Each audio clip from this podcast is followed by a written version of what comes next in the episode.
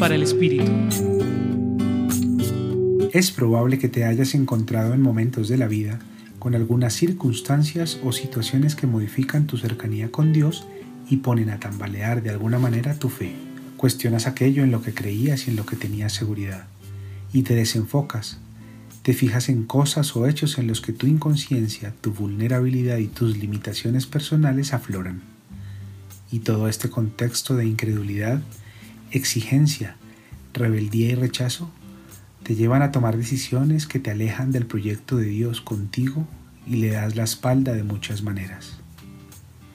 El Evangelio de hoy, según San Juan, capítulo 6, versículos 60 al 69, nos narra una situación similar. Muchos de los discípulos de Jesús eran exigentes y en algún momento endurecieron su corazón. Le dieron la espalda y no estaban dispuestos a seguirlo plenamente. Estos no lograron entender lo que Jesús quería comunicar y decidieron volver atrás.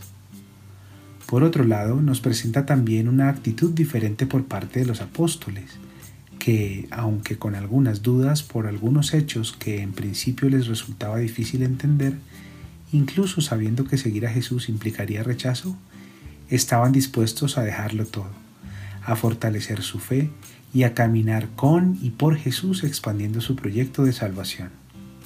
Estos doce fueron dóciles y atentos a su llamado y sus palabras de vida eterna se quedaron. Hoy te invito a meditar con estas preguntas. ¿Qué ideas, sentimientos o situaciones te alejan de Dios y debilitan tu fe? ¿Estás siendo dócil al llamado de Jesús con todo lo que ello implica? Compartió contigo Gustavo Adolfo Espinel Barreto del Centro Pastoral San Francisco Javier de la Pontificia Universidad Javeriana.